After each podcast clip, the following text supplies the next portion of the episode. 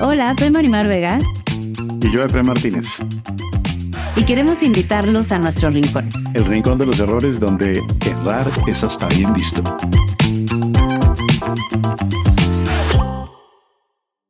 O sea, me reventa emocionalmente en todos los sentidos. O sea, como, ¿no? Yo sentada en un coche encima del, del pavimento donde abajo viven niños. Y eso fue, eso fue la primera vez que dije, no, esto, esto no, no está bien. Ser activista se vuelve adictivo porque, o sea, nunca es como listo.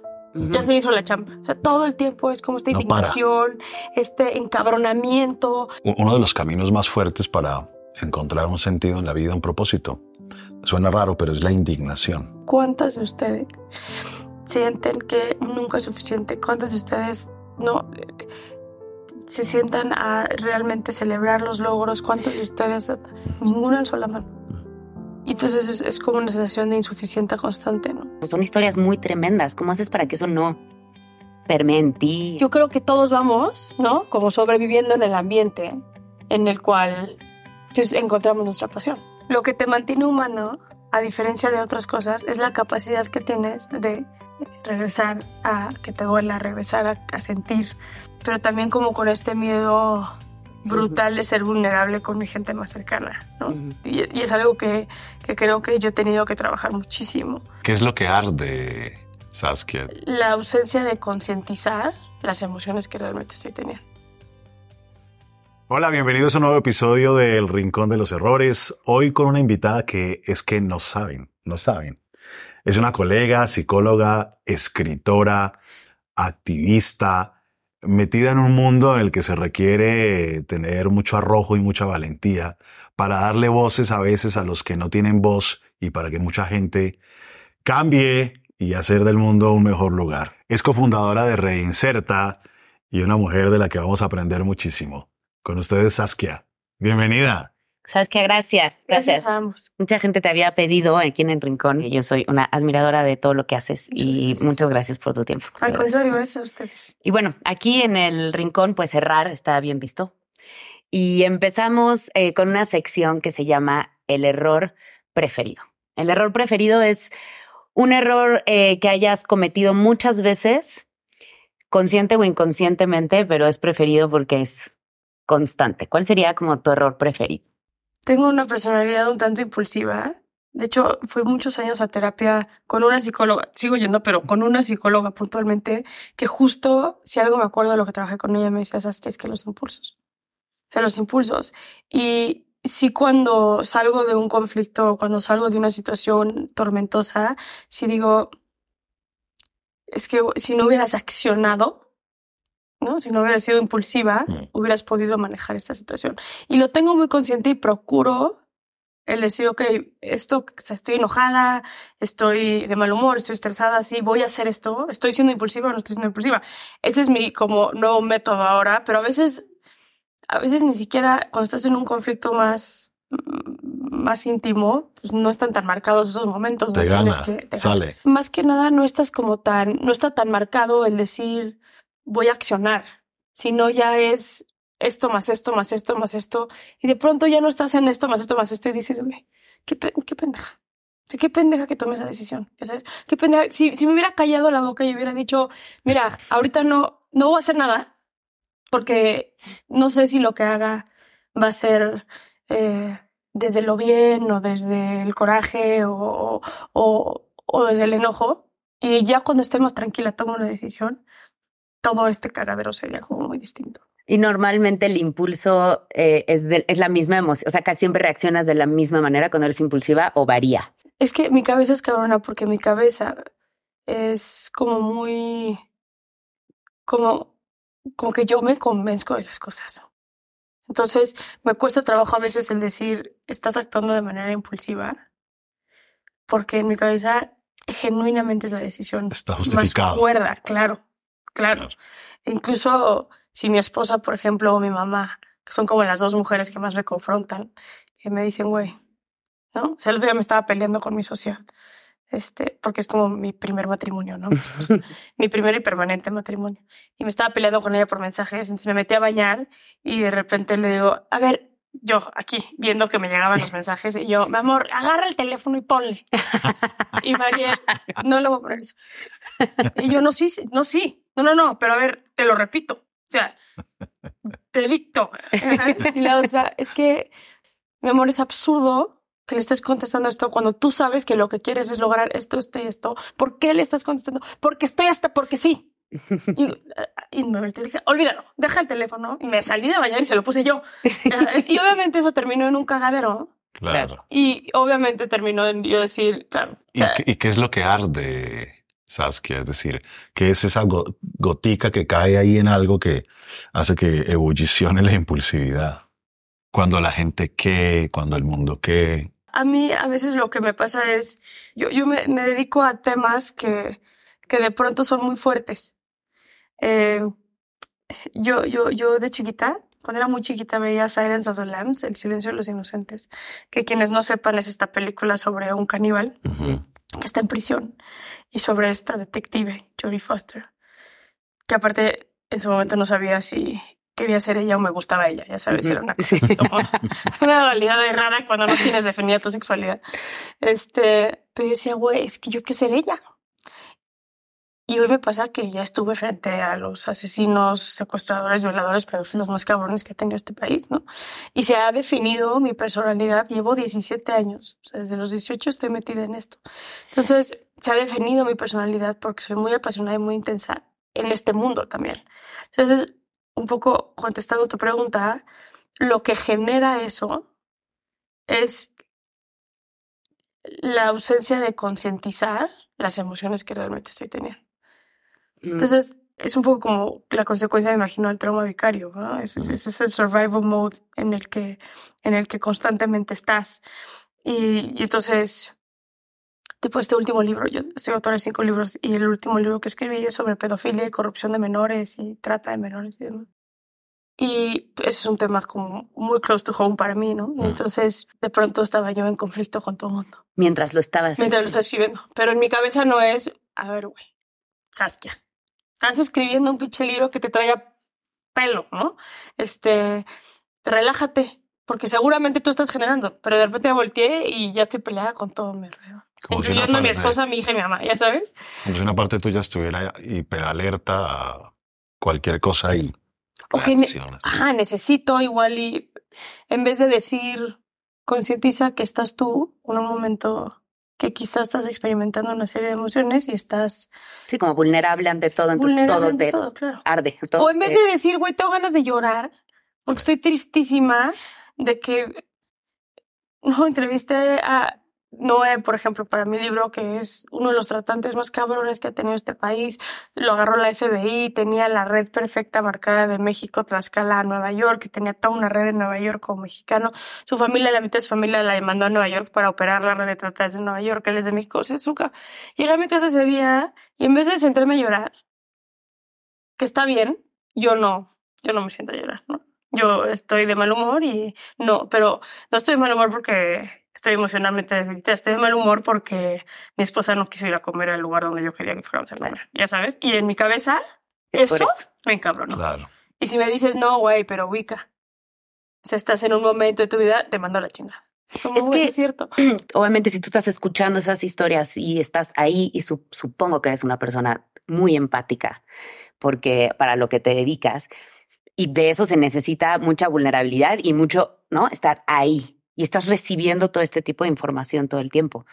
¿Cómo haces tú para no afectar? O sea, porque es muy triste o muy, o sea, son historias muy tremendas. ¿Cómo haces para que eso no permee en ti en tu vida personal?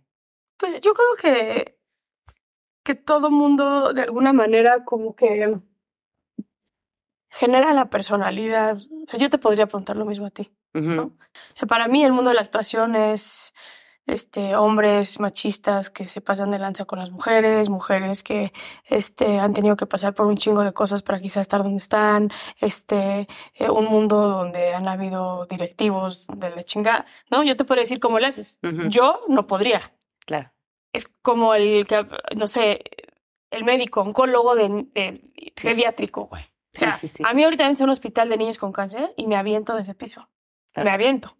yo creo que todos vamos, ¿no? Como sobreviviendo en el ambiente en el cual pues, encontramos nuestra pasión. Porque al final sí creo que la pasión es lo que te diferencia de cualquier otra persona. O sea, tú puedes ser igual de buena actriz que esta actriz, pero si tú eres una apasionada de tu trabajo, lo vas a hacer mejor que ella por default, ¿no? O sea, igual y lo teórico, la práctica, es así como exactamente lo mismo. Pero quien es apasionada lo vive y al vivirlo desde ese lugar, creo que tu personalidad también se molda para que sobrevivas y para que puedas llevar a cabo eso.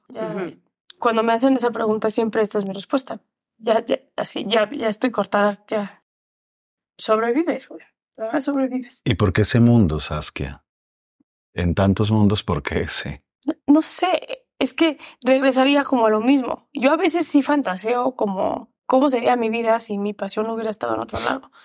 Yo desafortunadamente estoy como muy en contacto con la violencia todo el tiempo, estoy no muy muy consciente todo el tiempo. Yo no, yo no veo una noticia y digo, ay, y al rato voy a la fiesta o a cenar con mis amigas y mi México es otro. O sea, mi México siempre es el mismo. Mm. Y a veces sí digo, qué, cansa qué cansado vivir así, como que, ¿por, ¿por, qué esto? Pero, no sé, quizá el abogado, que su papá es abogado y su abuelo es abogado y su tal, ¿no? Su bisabuelo es abogado, pues te dice, güey, porque en mi familia nos tocó ser abogados. En mi caso no hay una razón. ¿Te encontró a ti la violencia o la encontraste tú? Yo creo que la justicia, eh, no violencia, porque detesto la violencia, ¿no? la justicia y las injusticias y, en esa dualidad radicó la pasión. Mm. Yo sé quién encuentra a quién. Uno de los caminos más fuertes para encontrar un sentido en la vida, un propósito, suena raro, pero es la indignación las cosas que te indignan o las cosas que tú dices no puede ser que en pleno 2023 esto pase y, muchos abrazamos causas un poco desde ahí. ¿Cómo fue el descubrimiento en tu caso? Con un tema de unas eh, niñas y unos niños que viven en las coladeras de México. Yo me caga esta palabra, la voy a usar erróneamente, pero yo tuve la suerte de nacer en una familia muy privilegiada. Y digo tuve la suerte de nacer porque nadie escogimos dónde nacer. Esa es la verdad. Estas mamadas de, bueno, es que ella viene, pues nadie escogimos de dónde venimos, pero sí escogemos lo que hacemos con nuestra vida.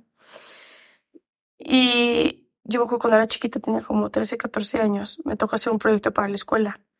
Y terminé en una casa hogar que se llama Casa Alianza, que es una casa hogar maravillosa aquí en México. Un proyecto maravilloso porque tienen como varias este, ramas. Eh, pero la principal es atienden niños en situación de calle. Y cuando yo llegué a Casa Alianza, estaban justamente en la separación del refugio de niños y de niñas. Y estaban haciendo un refugio especial para niñas embarazadas, para sacar a niñas embarazadas de las calles con sus bebés o que acababan de parir o así, para como que promover un tema de vida independiente. En vez de... Entonces me metieron a las coladeras de México, donde viven estos niños. Y yo me acuerdo que para mí fue durísimo a mis 14 años porque yo decía, yo paso por aquí todos los días en un coche, o sea, por encima de esto. Me acuerdo que esa idea me, me reventó, o sea, me reventó emocionalmente en todos los sentidos, o sea, como, ¿no? Yo sentada en un coche encima del, del pavimento donde abajo viven niños. Y, y eso fue, eso fue la primera vez que dije, no, esto, no, es que no, está bien. No está bien bajo ninguna circunstancia. Y, y pues de ahí mi vida ha sido ir encontrando este, esos, esos, esos espacios, ¿no? Ah, te, te escuchaba creo que en el podcast del oso, eh, que en algún momento tú estabas como perdida, ¿no? En tu vida y que no sabías realmente como qué querías hacer o dónde encontrar la pasión. Porque muchas veces uno, yo te podría decir, claro, yo muchas veces veo niños de la calle o veo y siento una cosa espantosa y me conmueve mucho, pero tampoco hago nada. Eso es una realidad. Eh, no todos tenemos, hacemos algo, solamente sentimos feo y medio no quieres ver y qué horror, pero realmente no hacemos. Eh, ¿cómo, cómo, em, o sea, ¿Cómo decidiste o decir cómo empiezo? ¿Cómo empiezo? Porque es tan grande. Creo que lo que me refería con, con el oso traba, y sí, esa entrevista hace mucho, no me acuerdo bien, pero creo que me refería con el oso traba es, mi pasión siempre sé dónde está. Lo que me pasa mucho es que tengo esta, soy muy controladora yo. Entonces tengo esta sensación constante, pero constante de insuficiencia. Nunca es suficiente. Este, me acuerdo una vez que nosotros en Reinserta, mi socio y yo tenemos un, una casa de atención eh, de niños especialmente reclutados por el narcotráfico, pero en especial todo tipo de niños en contacto con la violencia, ¿no? Y nos mataron a un chavito. Eh, estaba vinculado con un cartel, no los mataron. Y ese día Mercedes y yo estábamos así de, güey, matar, lo mataron, lo mataron, así no veíamos más allá de que lo habían matado.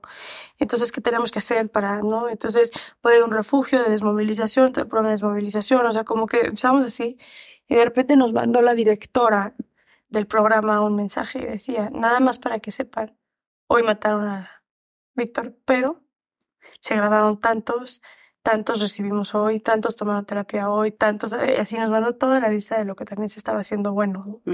Y, y me acuerdo que me pegó mucho ese mensaje fue, porque fue como, claro, tanto Mercedes como yo somos, sí, lo bueno, ok, pero vámonos sobre lo que hay que solucionar todo el tiempo. Y nunca nos frenamos a ver lo, lo, lo, lo bueno, ¿no? Mm. Entonces, en, en, ese, en esa como emoción, digamos, eh, de siempre más, siempre más, siempre más, es donde siempre estoy cuestionándome qué más podría estar haciendo. ¿Estoy en el camino correcto o no estoy en el camino correcto? ¿Qué más puedo solucionar? Pero esto también existe, entonces, ¿cómo lo integro aquí? Y de, eso es lo que me pasa mucho. Claro. No es que no es que no encuentre mi pasión o no encuentre qué hacer, sino es qué, qué más se puede. Lo que pasa es que es mucho, o sea, es tan difícil Es- lo que haces. Algo es que puedes hacer todas esas cosas buenas, pero como es enorme, ¿no? O sea, Es muy complejo, sí. y creo que también te escuché decir que justo por eso en algún momento decidieron, ¿no? Como, bueno, queremos llegar a las cárceles, pero imagínate Sí. todo lo que es, bueno, vamos por los niños, ¿no? Y como ir eligiendo batallas un poco más precisas es donde realmente puedes hacer un impacto y un cambio. Sí. Porque así quiero erradicar la pobreza en México. Bueno, No, está- o es sea, que- ¿no? Se vuelve... Pero es como, es como lo vivimos. Creo que a México le falta mucho eso, el especializarnos. mm, Este, y el entender que la especialización cada vez es más específica. Eh, yo siempre que, que digo esto, pienso en el presidente, ¿no? Andrés Manuel Obrador, eh, que siempre dice erradicar la corrupción. Sí, pero ¿cómo? Porque erradicar la corrupción es, es como, a ver, por, por, pero ¿en qué rama quieres empezar? ¿O, o en qué tema? ¿O a qué nivel? O, es, es, así. Y entonces, de repente nos trabamos en mejorar la educación, erradicar la pobreza. En los comos creo que está. Y en los comos, cuando te vas metiendo a los comos, te das cuenta que está muy complicado el, el, el abarcar mucho. Si no, Sí. tiene que ser como muy específico. Y eso nos pasó con Reinserta.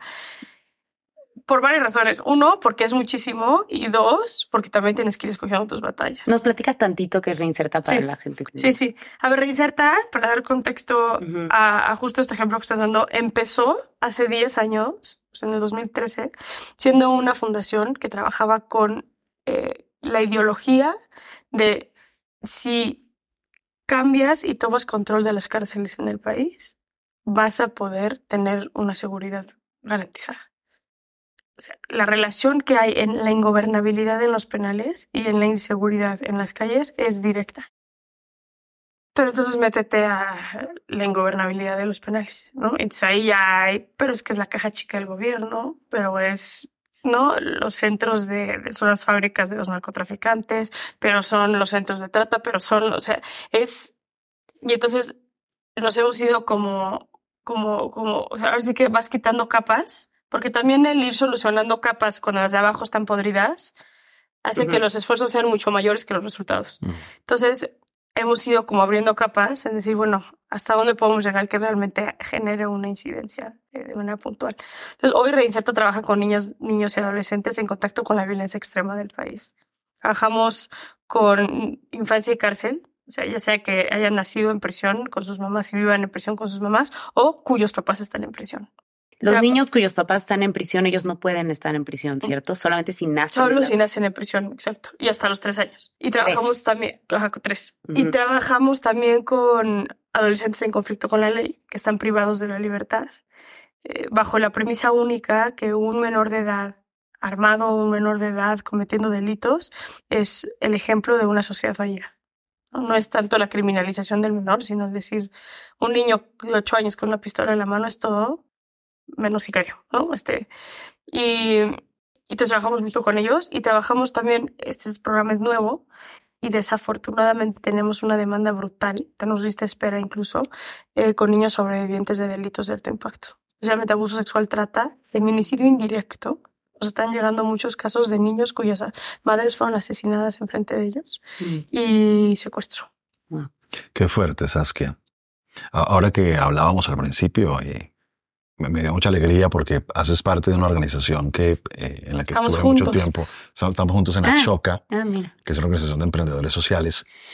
Y, y estuve muy metido ahí hace algunos años y hablábamos de algo que suena un poquito marketinero, pero era el cansancio de los buenos. Porque la sensación de insuficiencia hace que no pares, la sensación de injusticia hace que tengas rabias, la sensación de hagas lo que hagas te rebasa socialmente y arreglas un frente y como que se desarregla el otro, y las políticas públicas y la seguridad y, y llegan momentos en donde a veces te deprimes o te pones mal o cómo lo gestionas. Ahorita que te escucho hablar, eh, yo también soy parte de un grupo que se llama Vital Voices, Voces Vitales, que es una organización que fundó Hillary Clinton hace muchos años, ahorita pertenece a la ONU, pero escogen como mujeres en el mundo que están haciendo ciertas cosas y perteneces a esta como red de mujeres del mundo. Es brutal porque tienes a las mujeres en Afganistán que están luchando por los derechos LGBT, tienes a las mujeres en Pakistán que están luchando por los derechos de educación y de acceso a la educación de niñas, pero tienes a las mujeres en Egipto. O sea, hacen cosas brutales. Y una vez nos juntaron eh, en Brasil Mm. y éramos como unas 100 mujeres en, en Brasil, de todo el mundo. Y la que está dando el curso mencionó esto que estás mencionando puntualmente, ¿no? Como cuántas de ustedes sienten que nunca es suficiente, cuántas de ustedes no eh, se sientan a realmente celebrar los logros, cuántas de ustedes, ninguna alzó la mano. Y no nada más eso, pero muchas de ellas, especialmente las que están como en, en India, en Afganistán, o sea, en, en ciertas zonas que tienen ciertas marginaciones mucho más marcadas o ciertas violaciones a derechos humanos como mucho más marcadas y que viven al límite de la vida y la muerte, también son mujeres que se han descuidado por. O sea, a mí me tocó sentarme junto a una de India que me decía, tiene como 60 años y se ha dedicado a sacar a los niños de las redes de prostitución eh, de las favelas y de, y de, y de, y de todo ese el Red Light District que le dicen de Indian. Y, y yo le decía, ¿cómo es tu vida ahorita? ¿No? Como que, que- ¿qué partes disfrutas? Mi perro. Y entonces yo le decía, sí, pero tu perro, ¿qué más? ¿No? Entonces, ¿cómo vives? En un departamentito con un cuarto. Nunca me casé, nunca tuve hijos. Nunca, o sea, mis amigas como que las fui perdiendo porque pues, hicieron su vida y no entendían que yo estaba metida en esto. Y hoy s- sí viro, sí veo para atrás y mi vida fue, fue esto. O sea, mi vida fue sacar a estos niños todo el tiempo de, de este porque se vuelve, es como, es una sensación rara porque se vuelve, ser activista se vuelve adictivo porque o sea, esa misma sensación de ir en el coche con los niños abajo es, es todo el tiempo, ¿no? O sea, nunca es como listo, Ya se hizo la chamba. O sea, todo el tiempo es como esta No para. indignación, este encabronamiento, este, y ahora esto, no mames, ya sabes, o sea, como, todo el tiempo. eh, y entonces es, es como una sensación de insuficiencia constante, ¿no? Seguramente te pasa lo mismo. Seguro. ¿Y ¿Y, tú cómo- cómo te cuidas? Ah, yo iba a decir, como hace rato hablábamos del ¿Cómo- miedo justamente, tú tienes una hija y tienes una esposa y tienes una familia. En este caso, tú sí construiste eso. ¿Ellos te ayudan a tener ese balance o cómo haces para que justo no te coma? Procuro, pero fue una sensación que vino también de manera natural. Como, como que marcar un poco más de límites. Pero también cuando estaba yo emprendiendo, esos límites no existían. Y también si alguien hoy me dice, ¿sabes que estoy emprendiendo? ¿Qué hago? No le diría, ponte esos límites. ¿Sabes? Entonces es una pregunta un poco como compleja porque lo que me hizo enamorarme más de lo que hago, lo que me hizo hacer lo que hago con la intensidad con la que lo hago y demás, sí fue ese, me acuerdo domingo 12 del día, mi familia de, güey, ¿ya vienes a la comida familiar? Y yo, justo estoy en la cárcel, no voy a llegar, ya sabes. O sea, eh, no me arrepiento de eso. Genuinamente no me arrepiento. Hoy soy más consciente. Claro. Hoy tengo comida familiar, ¿no? Hoy tengo date night con mi esposa. Hoy es el evento de la escuela de mi hija donde no, nada va a ir por encima de esto. ¿no? Y, pero me vino, sí me vino como que mi propio cuerpo dijo, Claro.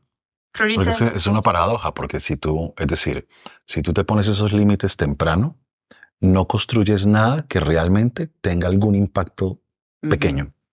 Es decir, es como, entre comillas, es como una locura placentera que le hace bien al mundo, Claro, donde te comprometes y día y noche, si no, no hay horarios laborales, no hay, eso. ¿no? Hasta que, pero claro, te, te enfermas. No, y no hay Con miedo, ¿no? Lo que damos, pero ¿hay algún error que te daría miedo cometer? Pues sí, un error que no tenga, que sea irreversible, ¿no? Yo, yo, yo soy muy de, de marcar como que mi gente, soy de muy poca gente y todo lo demás. ¿no? Y tengo este maravilloso don, porque que hoy en día creo que es un pinche don cabrón, que me vale pito lo que piensen los demás. Uy, sí. Pero cuando digo pito es, o sea, es como, el otro día me habló y me dijo, güey, ¿ya viste la madriza que te están metiendo en Twitter? Y yo, a ver, y me metí a ver y yo, ¿cómo? Y, o sea, es como, y, y, y sé que hay gente que la pasa como muy mal, Sí. este, con, con la cancelación o los hates o, o, o demás. Yo lo vivo muy intenso con la gente que quiero y que tengo muy cerca, este, pero me vale madres como el resto de, del mundo. Sí, es un don, ¿eh? Es un, como eso de un superpoder que no, que me valga más lo que piense la gente de Sí, mí. Yo sí, es un super, sí, es un superpoder. Sí. Sí, está muy cabrón porque las angustias que yo me di cuenta que tenía ese superpoder cuando me divorcié. Porque el papá de mi hija, no estoy segura en completa honestidad de decir eso era. Ujú. A veces creo que es y a veces creo que era, pero de las personas más importantes de mi vida, al cual amo y adoro profundamente, ¿no? Y desafortunadamente en los últimos años nos hemos distanciado muchísimo y hemos tenido demasiados encuentros negativos.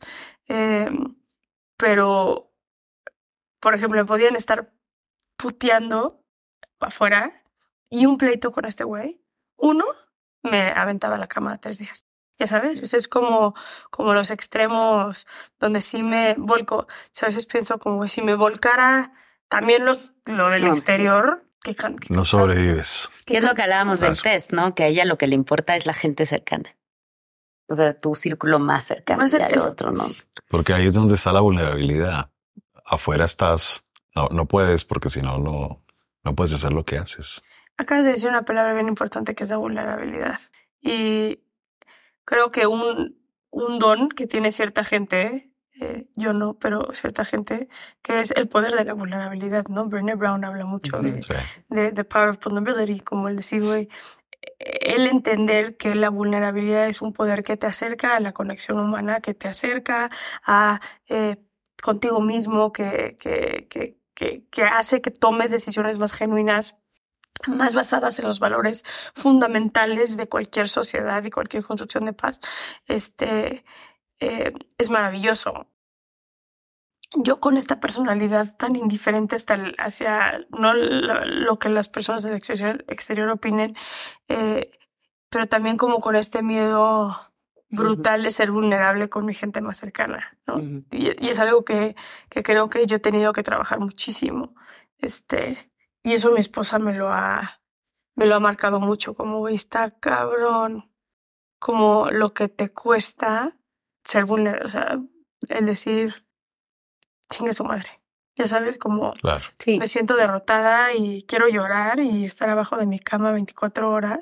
Sabes, hace un tiempo hablaba con, con otros emprendedores sociales de algo que a mí me pasó y a ellos también. No- No sé si a ti te ha, te ha pasado que, que hay momentos en donde eh, el cansancio por empatía, pero estás des- te desconectas, o sea, haces tu trabajo, haces lo que hay que hacer, pero estás desconectado y de pronto aparece algo, aparece un evento, aparece una noticia, aparece que te reconecta Sí. de nuevo. Sí. Te entiendo perfecto lo que estás diciendo. Perfecto. O sea, no, no lo pudiste haber descri- descrito mejor porque al final te acostumbras. Yo, cuando empecé en todo esto, eh, me llevaba yo con unos chavos que tienen una fundación eh, que trabaja con niños eh, con enfermedades terminales. Acuerdo que estaba yo en un evento con ellos y algo dijeron como de sí, ese güey se va a morir y pues ni pedo, ya, y así, y hacían chistes y la chingada y güey, se murió. Y yo decía, ¿qué les pasa, güey? O sea, ¿qué anim- ¿cómo se refieren así? Y ahora yo voy y hago investigaciones en cárcel y llevo tres meses en cárcel, cárcel, cárcel, cárcel. Y de repente estoy con mi equipo y digo, ¿qué tal este cabrón, güey? Que se chingó a su esposa. Y, y- y de repente escucho las conversaciones que tengo con mi equipo y digo, Sí. Claro. como, güey, ojalá nadie nos esté escuchando porque encuentras la sátira donde no hay sátira, encuentras la indiferencia donde no debe haber indiferencia, o sea, encuentras la manera de sobrevivir en este espacio, pero sí, lo que te mantiene humano, a diferencia de otras cosas, es la capacidad que tienes de regresar a que te duela, regresar a, a sentir. Sí, esa, esa, esa emoción tan, tan real. Y a veces es un caso eh, a, mí, a mí lo que me pasa mucho es cuando ya estoy desbordada de empatía, este, hay un caso que me lleva al límite, Ujú. pero entonces yo, yo soy medio rara porque tengo un defecto muy grande que es que cuando estoy nerviosa, cuando tengo miedo, cuando tengo angustia o así, me dan ataques de risa. Pero muy fuertes, o sea, de que no me puedo parar de reír. Y es risa real, o sea, no crean que, este, y de repente en un segundo la risa torna en llanto. Mm. En un segundo. Mm. Esos son como mis... Y ahí es cuando digo, ok, como estamos, estamos desbordados. Exacto. Este, este- esto, esto no está bien. Tienes como algunos así muy presentes que digas, este fue el que a mí me regresó, me conectó. Tengo uno muy presente, que es, en México ah, tenemos los teletones, y son estos centros increíbles. Y yo sí digo increíbles porque los conozco y he caminado porque hay mucha gente que los critica y es está increíble eh, lo que hacen por tantas familias. Y estaba, me estaban dando un tour de uno de los teletones y, y de repente yo veía, tengo esta imagen de entrar y estar viendo una mujer bajándose de el microbús con su hijo parapléjico en brazos, un niño de como 11, 12 años, no sé qué, que un bebito así, no, no, la señora venía de que así con el niño, pero con la pañalera, pero no, este, o sea, de esas mujeres que dices, respect, cabrón, o sea, no mames, ¿no? y venía bajándose del microbús y, y venía tratando de llegar a la terapia, sí, y entonces esa fue como la escena que tuve, entramos, conocí todo el CRIT, y al final hubo un niño sin brazos y sin piernas que estaba nadando y ataqué de risa yo. O sea, fue como paz y me empecé a cagar de me salí, me tuve que salir del, del crit. Este, porque no podía dejar de, de, de, reír. Y cuando me senté afuera con un amigo que me decía, te hacia el infierno, no mames que estás cagando risa y yo fueron como 10 minutos así de, de hacerme pipí de la risa. Y de repente empecé a llorar y le dije, güey, es que no mames, cabrón, o sea, esta mujer, o sea, eso fue lo que me denotó, fue esta mujer guerrerísima, dejando su vida entera por llevar a su hijo parapléjico en, ¿no? Seguro venía de cinco o seis horas de distancia, este, tú, ¿cómo, ¿cómo le hace para mantener a su hijo? Seguramente es mamá soltera, porque claro que en México el cabrón la dejó, este, porque qué hueva tener un, ¿no? O sea, porque la verdad, a ver, luego me dicen pinche lesbiana, este, fem- feminista, no, no tiene nada que ver, pero en México los hombres abandonan a las mujeres en situaciones incómodas y, y, y seguramente y como tuvo que pedir el día para venir a trabajar, pero entonces la corrieron, puede trabajar, no puede trabajar, o sea, como to- todo eso Sí. me y fue el niño brincando en la alberca que me denotó esta esta angustia terrible de decir madres lo que en este país nos falta tanto por por por por incluir la marginación, ya sabes, este, Es Este es un fenómeno rarísimo de- del emprendimiento social. Y es como la cabeza lo cuida uno de formas. Ahora, Ah, impresionante. una vez, una vez venía un hombre en un burro, estábamos en un pueblo, le habían dado 35 machetazos. O sea, se le caía el rostro, venía. Entonces yo salí, lo agarré, lo subí llenos de sangre y todo el cuerpo. Lo metí al hospital, a urgencias, lo ayudé a coser. A las tres horas llegó una mujer con un bebé que se le había machucado este dedo y tenía la uñita levantada. Y entonces yo veo al niño y me desmayé. Es decir, Imagínate. me desmayé. Sí, claro. Pobre bebé que tenía. Pero en realidad tenía que ver era con Claro, lo claro, otro. pero ahí no podías quebrarte. Ay, no podía. Ahí tenías que accionar. Exacto. Ahí no podías quebrarte. Y entonces tu cabeza te protegió. Tal Pero eventualmente tu cabeza dice, ya, ya estuvo. Y hablando de la personalidad, que pues los dos, eh, tú trabajas con la personalidad y pues tú un poco también, ¿no? Porque hablábamos hace rato de la personalidad de, de antisocial, los, los psicópatas, decir, uno puede nacer antisocial o uno se va haciendo con la sociedad así, o sea, uno esas cosas las aprende. Hay una cosa que es la psicopatía, en donde tú naces así. Y hay otra cosa que lo llaman o personalidad antisocial o sociopatía. Y es algo que se desarrolla y que se forma y que se estructura y que algunos logran devolverse. Eh, la psicopatía, yo no sé si has escuchado a, a Robert Hare Sí, perfecto. en un almuerzo con él hace años. Le decía yo, porque yo soy de un optimismo casi enfermizo, ¿no? Le decía yo a Robert, ¿los psicópatas cambian? Y Robert me miraba y me decía, no. Y yo, pero ¿por qué no? Dice, mire, Fren, si de pronto existiera la pequeña posibilidad que sí cambiara, sería tan peligroso que es mejor que estén encerrados. En el fondo, la verdad, tenía todavía duda. A ver, pero sí quiero aclarar una cosa. Una cosa es que no puedan cambiar y otra cosa es que no puedan aprender. Mm. Porque la política criminal es eh, justo el tema de la reinserción con Mm. personas con personalidad antisocial o con psicópatas es como, es como esa línea que no se termina de definir desde un ángulo, desde un ángulo de reinserción. ¿no? Sí. Y Ujú. yo siempre lo he dicho, los psicópatas no tienen nada que hacer en la cárcel. Tendríamos que hacer un esquema distinto con agresores sexuales y psicópatas que no sea centros de reinserción social.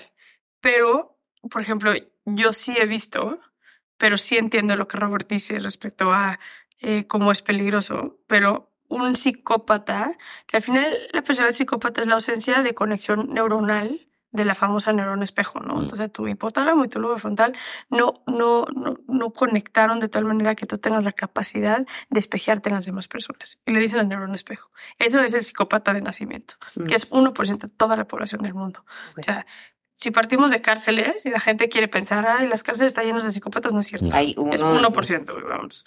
Y partiendo desde este dicho, el psicópata puede aprender Mm. la empatía, Ok. la conducta. Entonces, no lo va a sentir, no va a venir naturalmente, pero en la psicología conductual, puntualmente, es como te enseñan a ciertas conductas, el psicópata puede aprender, ¿no? A preguntar. Estás, ¿no? Y son talleres bien interesantes que he visto que, que hacen especialmente en penales federales aquí en México. Como si estás viendo a una persona que está llorando, igual y no sientes como, ¿qué te pasó? ¿Qué tienes? Pero es, puedo aprender a saber qué te tengo que preguntar, qué te está pasando.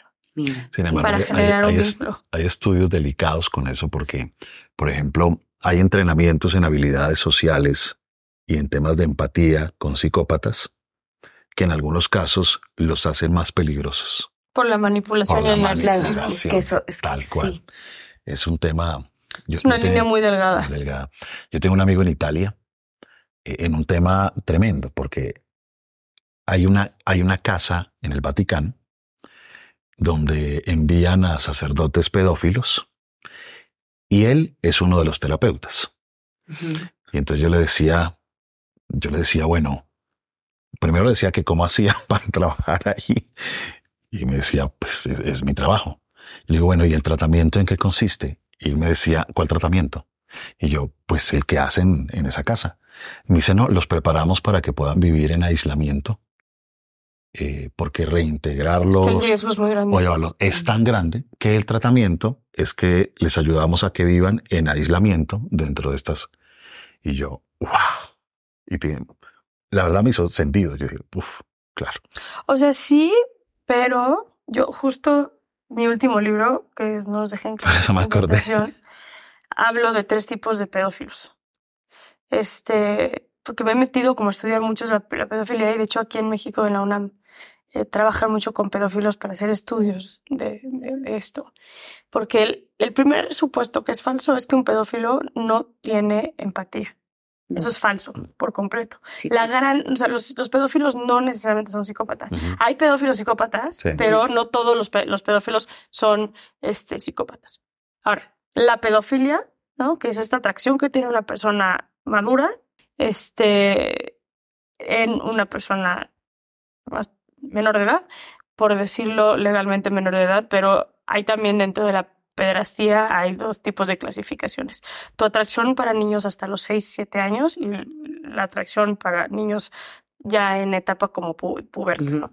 Eh, que es distinto. Y eh, tienes tres tipos de, de- de pedófilos. El primer pedófilo es el que nunca va a agredir a un menor. Va a vivir en culpa, incluso va a tener intentos suicidas, va a tener eh, intentos de autolesionarse, especialmente los genitales. Va a haber pornografía infantil eh, y no va a poder generar un vínculo afectivo. Va a- lo va a intentar, pero no va a poder con una persona de su mismo, este, de, de su misma edad, de su, de su misma madurez, ¿no? Por decirlo de alguna manera. Pero la culpa les gana. Entonces no van a agredir a un niño porque saben. Mm. Normalmente eso tiene que ver con la educación, los valores, eh, eh, el acceso a ciertas herramientas como buena alimentación, educación, eh, redes de apoyo, etc. El tipo B, pedófilo tipo B, que ya es pederasta, es eh, el tipo B es, se llena de culpa, pero tiene Momentos. momentos. Pero los momentos van a venir de gran depresión. Mm. Y entonces también van a venir actos de suicidio, también van a venir intentos de auto... Pero sí llegan a agredir. Quizá no es algo que pueden pasar años sin agredir a un menor, pero de repente tienen estos como Ujú. brotes, estos momentos de, de, de- de- de debilidad que les suelen de- decir ellos. Un, un- justo entrevistaba a un pedófilo que le decía, es- me decía, "Eh, fue un momento de debilidad porque yo me controlaba, güey, durante años me controlé y, y no sé qué me pasó, que no pude controlar. Eh, y esos vienen después de periodos de mucha depresión. Y luego tienes el tipo 3, el tipo C, que es el pederasta, que también suele venir uno de que fue víctima de violencia, entonces tiene trauma no resuelto. Este viene de un ambiente de mucha marginación, donde nunca hubo, por ejemplo, el entendimiento real de la sexualidad. Eh, hubo una cultura de mucha represión, eh, hubo una cultura de mucha eh, eh, de mucho machismo y de, de mucho controlar por parte de la sexualidad. Fue víctima de violencia sexual en la infancia probablemente en periodos muy largos Mm. y ha adquirido lo que se ven una personalidad antisocial. No nació así, pero la normalización de la violencia en su entorno ha generado que él o ella no tenga tantas capacidades empáticas.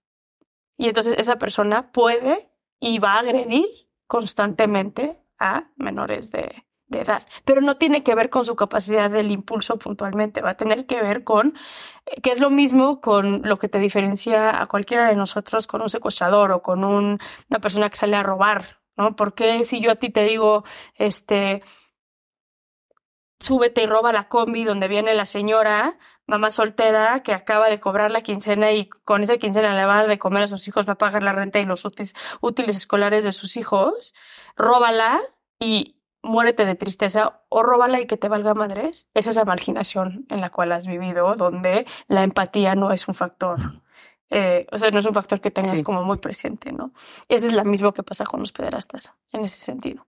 Entonces, entiendo la parte de, de- de- de vivir en aislamiento, pero yo sí soy muy partidaria, especialmente de atender la pederastía y de atender la pedofilia, sí desde el ámbito criminal, porque tiene que haber, o sea, hay una agresión y está determinada como un delito, pero también desde la atención, donde se pueda hablar de eh, castración química y mucha gente sí, pero la violencia no es nada más. No, pero muy, o sea, no es lo mismo el abuso sexual a la penetración y la violación, ¿no? Entonces, este, y no estoy diciendo que el trauma es más o menos, no Sí. me voy a meter en lo que siente cada quien, pero, pero eso, más este, conductas adquiridas, este, más el uso. Por ejemplo, sé que en, en, esos experimentos que han, que han hecho usan mucho el material que se, que se ha detenido de pornografía infantil también para bajar los niveles de libido de la persona que siente ese tipo de cuestiones. O sea, hay varias maneras, nomás que también hay poca ciencia detrás de ello. Y es un tema además muy fuerte que a la gente no le gusta entrarle. No le gusta. No. La gente te dice no. Eh. Y pero, pero sabes que está cabrón que porque la gente no lo habla y porque la gente dice, no, no, no, no, ese tema no. Por ejemplo, México, sé que Colombia está por ahí también. Somos el número uno en trata infantil, somos el número uno del delito de abuso sexual infantil, somos el número uno, o sea, y como la gente no le gusta hablarlo, ¿qué pasa? Impunidad. Impunidad. Esa es la realidad. La impunidad es altísima. Altísima. Pero porque la gente le. Incluso no lo veamos a nivel Estado y justicia. Velo a nivel el 70, en México el 74% de la violencia sexual infantil pasa en casa. Sí, o sea, no, es impresionante. Es algún abuelito, tío, hermano, papá, etcétera, ¿no? Eh, y perdón que me refiera únicamente a hombres, pero en su gran mayoría son, son hombres agresores, ¿no? Hay mujeres, 100% que lo hay, pero en su gran mayoría son hombres. Y, y las primeras en, en negarlo es la niña que le dice, mamá, está pasando esto, y la mamá Dice, no, no, Eso no puede ser. Eso no puede ser. O sea, mi papá no te está haciendo eso. ¿no? O, o, o mi esposo, sí. tu papá no te está haciendo, no te está haciendo esto porque es tal el dolor. Sí. Que a veces rechazarlo. Sí, es mejor no verlo y hacer que no imagínate. Digo, Así es. ¿Sabes qué? Tenemos aquí una sección que se llama el error favorito. Ok. Que suena un poquito raro, pero el error favorito es un error que ya no es error, pero que en su momento quizás lo pudo haber llamado un error y que hace que hoy tú mires hacia atrás y tú digas casi que hasta gracias a ese error, porque fruto de él aprendí o me transformé o me convertí en la persona que soy. Sí. ¿Cuál es tu error favorito? Creo que el haberme tardado tanto en salir del closet, porque siempre lo tuve muy consciente. Este, desde chiquita tuve a mi primera novia a los 14 años, este, pero fue raro porque me enamoré profundamente de dos hombres en mi vida. Este, uno es el papá de mi hija y otro fue un novio que tuve durante muchos años. Este, entonces, me cuesta trabajo verlos como errores, eh, porque no son, ni cerca fueron. Eh, pero sí, el trabajo que más me costó es perdonarme a mí misma el no haber tomado la decisión antes. Porque el ser un late bloomer, el, ¿no? el haber salido tarde, también generó como muchas muchas emociones a lo largo de mi vida. Este, quizá lastimé mucho a mucha gente de manera inconsciente, eh, que no debe haber sido así. Eh, y nada más esta, esta sensación que tuve constante de decir, ¿por qué no lo hice antes? ¿No? O sea, ¿por qué no lo hice antes? Y, y me autoflagelé muchísimos años con esa sensación. Hoy ya lo veo como de, bueno, soy así quien soy y así tiene que ser. Pero soy escéptica al, al, a que sea mi error favorito en el aspecto de decir, pues, si no puedes cambiar el pasado, ¿no? Y, y, lamentarme toda la vida por no haber hecho algo, pues sí que pendejada, pero no por ello ya es como así tenía que ser y gracias a eso soy quien soy. Y hay una línea ahí delgada. Un pedacito entre, ahí. O sea, el pedacito en el que voy es tu historia y te callan. Sí, ¿Sabes? O sea, como lamentala o ponlo en un lugar padrísimo, pero. Oye, ¿y sabes? ¿Lo tienes claro si no lo hacías por miedo o porque no sabías? ¿O siempre supiste? Te voy a decir cuál fue como mi gran, mi gran problema. Yo creo que es aprendí a amar de manera racional. Ok. Uh -huh. es, así es como yo he, de alguna manera, como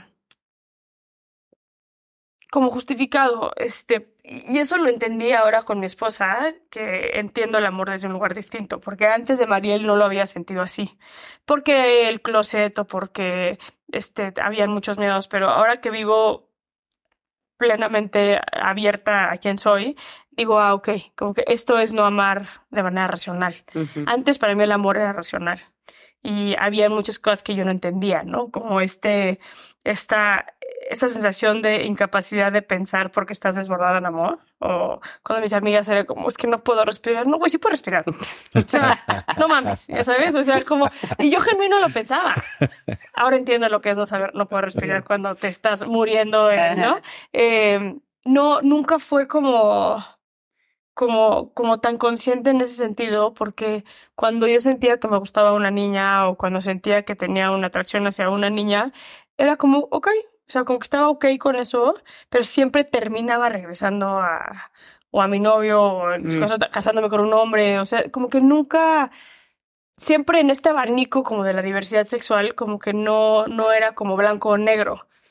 Y soy blanco o negro, o sea, no me considero para nada una mujer bisexual, ni muchísimo menos. Este, y esa es la parte que me genera como mucho de, güey, no mames, ¿sabes? O sea, si hoy mi definición de la sexualidad fuera como, a ver, la diversidad de los colores y el abanico, y entonces, ¿qué tanto eres o no heterosexual, o qué tanto eres bisexual o no, qué tanto eres gay o no? O sea, eh, soy, soy de la antigüita. O sea. Sí creo que cuando mi hija crezca, la terminología LGB, LGBTQ más no va a existir. Deseo que así sea, ¿no? Que nadie se tenga que definir. Pero hoy yo sí soy de la época donde o eres L, o eres Q, o eres B, o eres, ¿no? Ujú. O eres T, o eres este.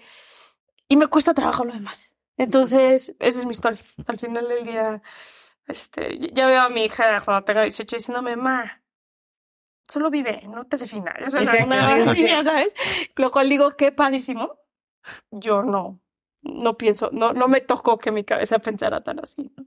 Y cuando saliste de- del closet fue porque ya te enamoraste de tu mujer. Sí. Fue por, o sea, esa fue la, fue ella la que hizo que tú. Es que fue ella y fui yo en el, el también pasar por un proceso emocional, porque Mariel, mi esposa, fue mi amiga, Mm. muy mi amiga, este, durante un año.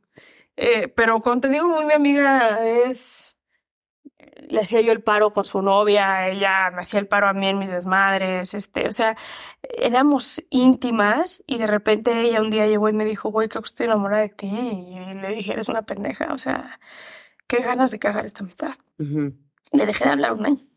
Un año que no supe absolutamente nada de ella. Y cuando nos volvimos a ver fue cuando yo dije, oye, esta mujer me encanta. Y...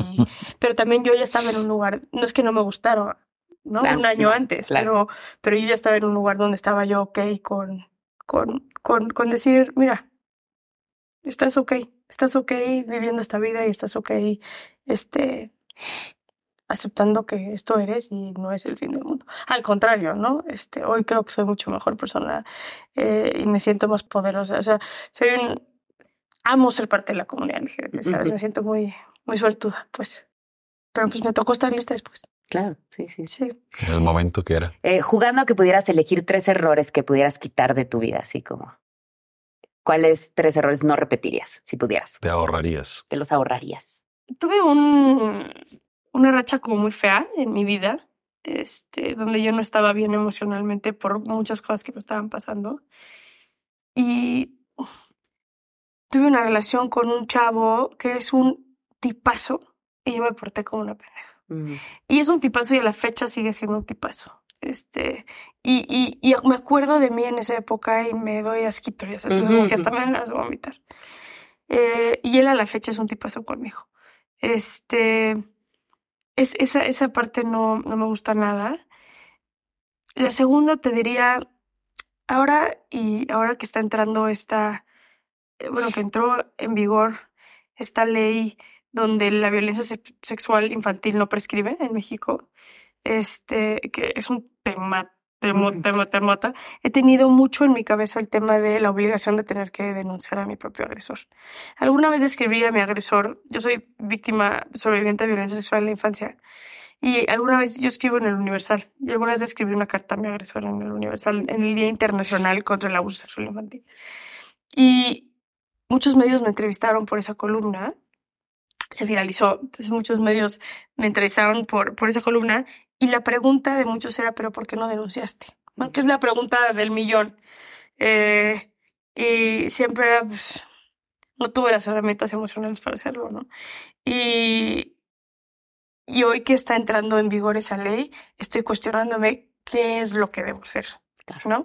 Entonces, mi, mi lucha hacia la justicia es que nuestro deber como ciudadanos es hacer lo que nos toca hacer. Porque la gente no denuncia porque el sistema es corrupto, la gente no denuncia porque es una gastadera de tiempo, la gente no denuncia porque es nuestra obligación denunciar. Entonces, a veces yo digo, ¿cómo me atrevo a salir a decir eso cuando yo misma no denuncio a mi agresor, no? Y ahorita que está entrando en vigor esta ley, digo, fue un error no haber denunciado o no fue un error, porque sí lo creo que hoy muy probablemente hay eh, de mi agresor hubieron más víctimas porque yo no denuncié. ¿no? Ese, ese, estoy como, como que la palabra error me genera, porque genuinamente creo que la gente hace lo que puede con las herramientas que, emocionales que tiene en el momento para llevarlas a cabo y juzgar a alguien desde los zapatos de alguien más es como, pues qué fácil, ¿no? O sea, qué fácil hoy decir qué mamada que no denunció o qué mamada que, pues, sí. Este, ese sería otro, pero no sé si error es la palabra correcta, pero creo que se entendió. El tercero, esto, esto que estoy viviendo con, con, con, con mi socia, eh, que es, repito, es mi matrimonio de por vida y aparte es mi hermana que me tocó escoger en la, vida, en la vida. Hemos tenido meses complicados y mucho ha sido por mi ausencia de conocimiento de lo que estoy sintiendo. Y entonces actúo de manera impulsiva, dando a entender una cosa cuando realmente es otra. Este, y eso creo que ha lastimado un poco la, la relación. Este, y bueno, lo estoy concientizando, pero creo que esos errores de los impulsos que, que he tenido, que a veces, por más que trato que no sean constantes, a veces son más constantes de lo que me gustaría, esos sí son errores para que hagas. Me encanta. Te diría que esos tres. Y bueno, para terminar, creamos este espacio, principalmente Efren es mi terapeuta. Ok. Este, y, y bueno, a mí me ayudó muchísimo, ¿no? O sea, y, y yo quería como compartir esto con la gente y, y que él pudiera llegar a más gente, como el privilegio que tengo yo de tenerlo al lado. Entonces, esta sección se llama La Terapia y es una Por pregunta. favor, díganme que vieron la serie de Stott. Sí. Ah. no sé si tú la viste, ¿la viste? No la vi completa. No Sí. puedes no verla. Sí, sí, la tienes La que ver. tengo ahí pendiente. No, no, no, no, hoy. hoy no vas a hacer nada más que sentarte a ver. Y bueno, esta sección se llama La Terapia y es, un, es eh, una pregunta que tú le quieras hacer a él, ya sea para ti o algo que creas que a la gente le pueda servir. Latinoamérica este, ha pasado por una historia de mucha violencia.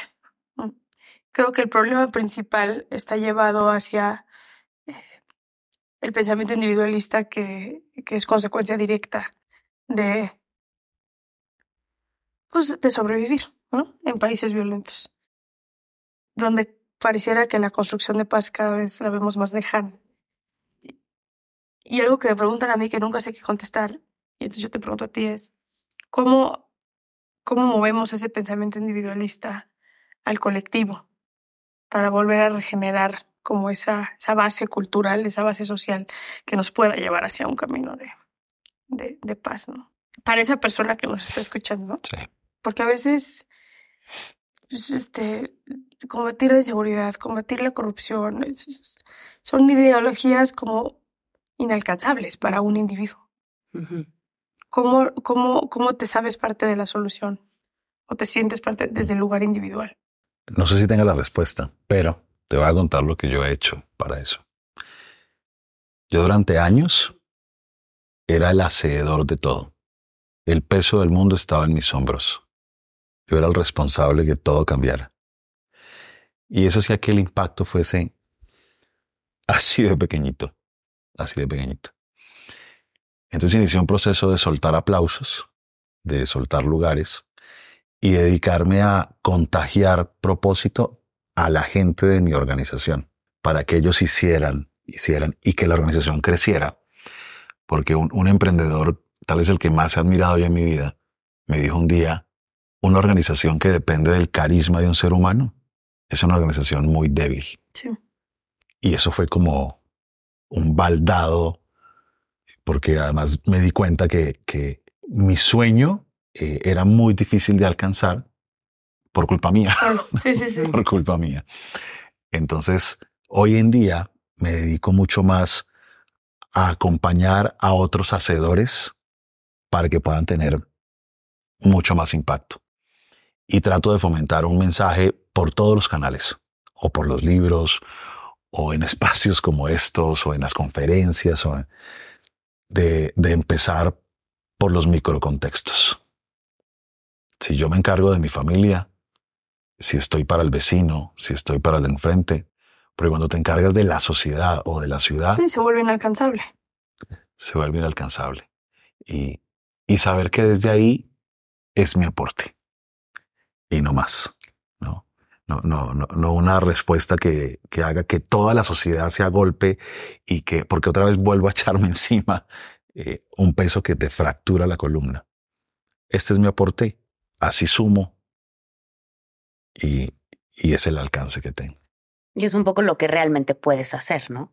O sea, es, tú puedes, o sea, lo demás puede, se puede ver como inalcanzable y como poco realista. Si yo realmente me comprometo a hacer estas cosas, yo voy a estas maneras en, en mi círculo muy así, pues es algo que realmente sí lo puedes hacer, o sea, no, puede, no queda en el aire. ¿no? O sea, que te comprometas a hacer ciertas cosas.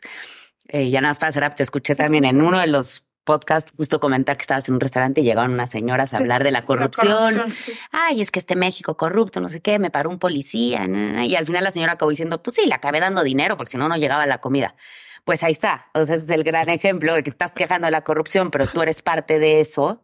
Jamás va a haber un cambio, ¿no? Sí, concientizarlo por lo menos. Por lo menos y tratar de hacerlo desde tu trinchera en tu, en tu círculo cercano. Es que hay como esta sensación de y, qué bueno que Fren dijo lo de me encargo de mi familia, me encargo de mi vecino, este, y quizá mi colonia, ¿no? Eh, pero no más porque creo que estamos, por lo menos en México, no sé si en otras partes de Latinoamérica, me imagino que pasa igual, pero hay como esta sensación de lo que yo aporte o lo que yo haga no va a generar un impacto. Entonces, si yo le dejo de dar 200 pesos, no, nada más no hago nada no hago lo que sé que tengo que hacer. ¿Qué diferencia haga que yo le deje de dar 200 pesos al policía cuando me paró? Es que toda. Pero la gente dice, no porque yo le deje de dar 200 pesos va a ser menos corrupto, ¿no? Este, entonces... Las excusas. Esa, esa, mentalidad son excusas como muy creídas, ¿no? Totalmente. Saskia, qué bueno este episodio. No, qué gracias a qué ustedes. temas tan fuertes, pero hay que ponerlos encima de la mesa. Por supuesto. Muchísimas gracias. No, les agradezco. Muchas, muchas gracias. Muchas gracias. No se les olvide suscribirse, ¿no? Ah, siempre se, nos olvida eso, la campanita. Suscríbanse.